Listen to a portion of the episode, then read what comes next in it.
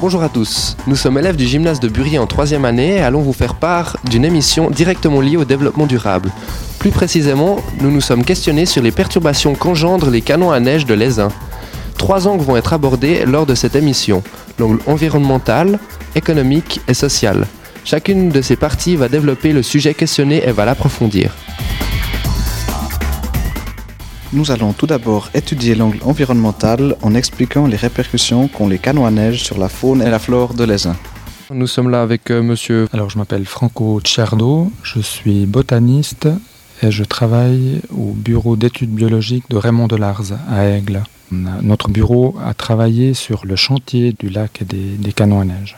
Alors tout d'abord, que peut-on dire de l'impact de l'enneigement artificiel sur le paysage de l'Aisin On a un impact qui est d'abord celui des installations avec les, les canons eux-mêmes. Alors c'est un impact qui est assez, assez discret, qui est visible surtout en période de- d'exploitation.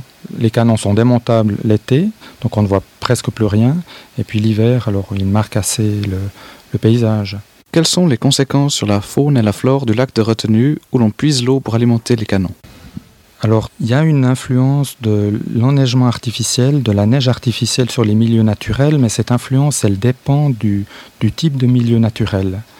Dans les milieux très secs, très ensoleillés, avec des espèces de plantes spécialisées qui ont besoin de sécheresse et de, de soleil, l'enneigement artificiel va provoquer un allongement de la durée de l'hiver qui va être défavorable à ces espèces. La même chose pour la faune. Les espèces de sauterelles, par exemple, qui dépendent de milieux secs, elles seront défavorisées. Mais dans la plupart des, milieux, des pâturages assez moyens, l'impact y sera assez faible. Vous pouvez avoir un impact aussi suivant la qualité de, de l'eau qui est utilisée pour la neige artificielle.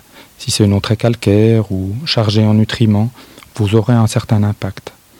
Mais dans le cas de l'Aisin, l'eau, elle vient de la fonte des neiges, du- des torrents du secteur, ce qui fait qu'on a une eau qui est assez proche de ce qui arrose déjà le- la région.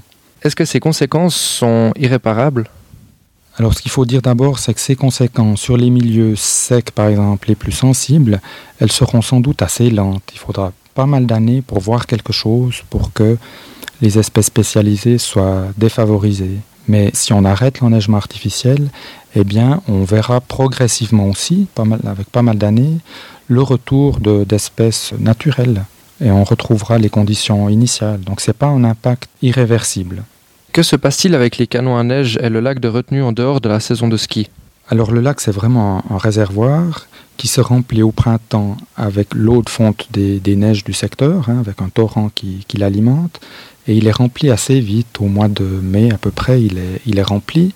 Il reste rempli tout l'été jusqu'au premier pompage pour euh, la création de neige artificielle au début de la saison de, ski. Voilà, donc l'été, c'est un lac de montagne artificiel. Et l'hiver, eh bien, il est progressivement vidé, et puis là, il n'a plus de fonction biologique. Merci beaucoup d'avoir répondu à toutes ces questions et à tout bientôt. À votre service, à bientôt. La deuxième partie de cette émission va maintenant aborder l'angle économique. Merci de nous avoir suivis tout au long de cette partie et à bientôt sur les pistes.